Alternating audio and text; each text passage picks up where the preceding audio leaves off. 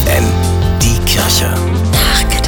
Ein anstrengender Tag ist vorübergegangen und wir ärgern uns darüber, was wir alles nicht geschafft haben und doch so dringend hätten schaffen müssen. An Situationen, in denen wir viel zu ungeduldig oder gar ungerecht mit unseren Mitmenschen waren. An unsere schlechte Laune, die eigentlich gar nicht hätte sein müssen. Kurz gesagt, wir halten uns all die Momente des Tages vor Augen, die schlecht waren. Auch ich ertappe mich oft dabei, wie ich mich am Ende eines Tages frage, was hätte ich besser machen können. Ich unterhielt mich darüber mit einer Freundin. Sie wunderte sich und sagte, was würdest du denn zu mir als Freundin sagen? Doch nicht, dass ich alles schlecht mache oder dass ich in irgendeiner Sache nicht gut genug sei. Wie recht sie hat. Es fällt uns vermutlich leichter, einer guten Freundin zu sagen, was sie alles gut macht, als uns selbst mal auf die Schulter zu klopfen. Dafür, dass wir den Tag gut gemeistert haben, trotz schlimmer Erkältung. Dafür, dass das Mittagessen offensichtlich gut gelungen war, weil nichts mehr auf den Kindertellern übrig geblieben ist. Dafür, dass wir uns jeden Tag so sehr bemühen. Liebe deinen Nächsten wie dich selbst, antwortete Jesus einem Gesetzeslehrer, der ihn fragte, welches der Gebote das wichtigste sei. Unseren Nächsten lieben, das scheint irgendwie zu klappen.